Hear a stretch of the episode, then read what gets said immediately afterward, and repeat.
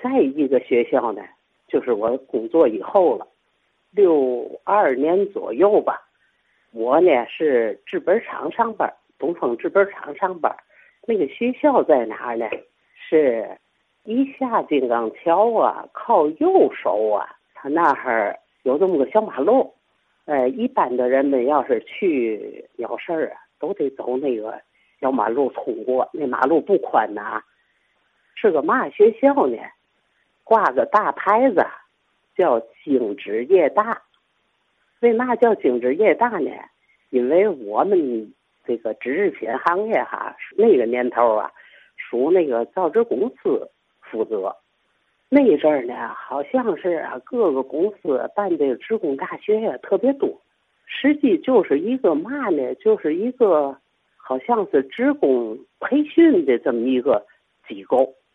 它这个构造呢，好像是一个那个过去的一个书局似的。就听人说，就进这一小马路哈，右手这小马路啊，这个右手这边大门呢是两个那个。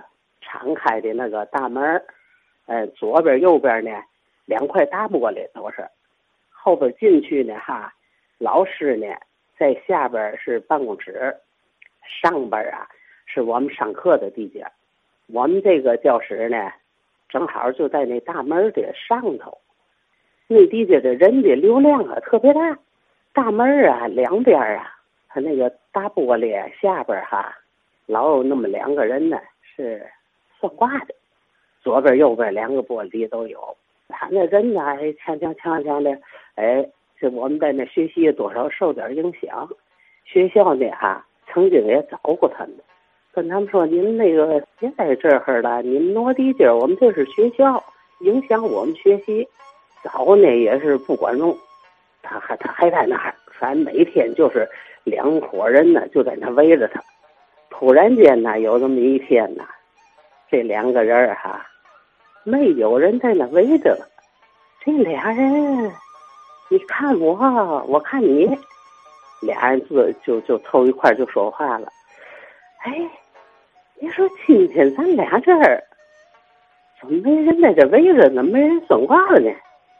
那也说，我也纳闷了，说这是怎么回事儿的？结果呢，他们俩人呢，无意中他们这一扭头呢。